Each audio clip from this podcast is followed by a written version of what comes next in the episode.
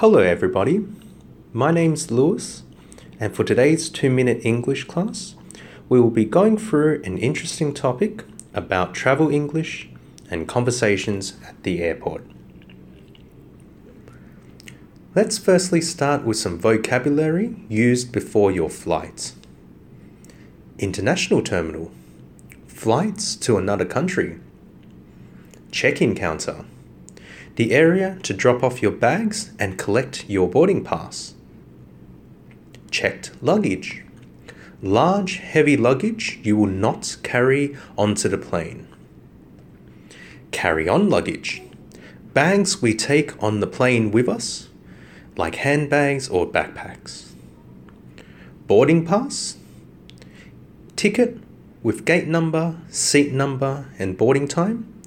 This is required before you can get onto the plane. Security checkpoint to scan ourselves and our carry on bags for any dangerous uh, things. Immigration checkpoint to exit the country and have your passports checked. Moving along, let's go through some phrases used on the plane. Window seat, a seat beside the window. Aisle seat, a seat beside the aisles. Emergency exit, in case of emergencies, this door will be open to let everyone out.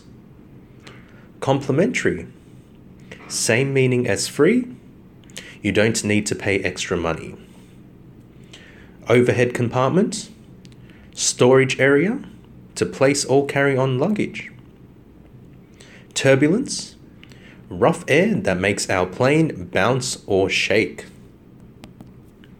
stopover, the plane lands at an airport but it's not our final destination. And lastly, jet lag, a feeling of being tired from the different time zones. Thank you for joining today's 2 Minute English. Goodbye.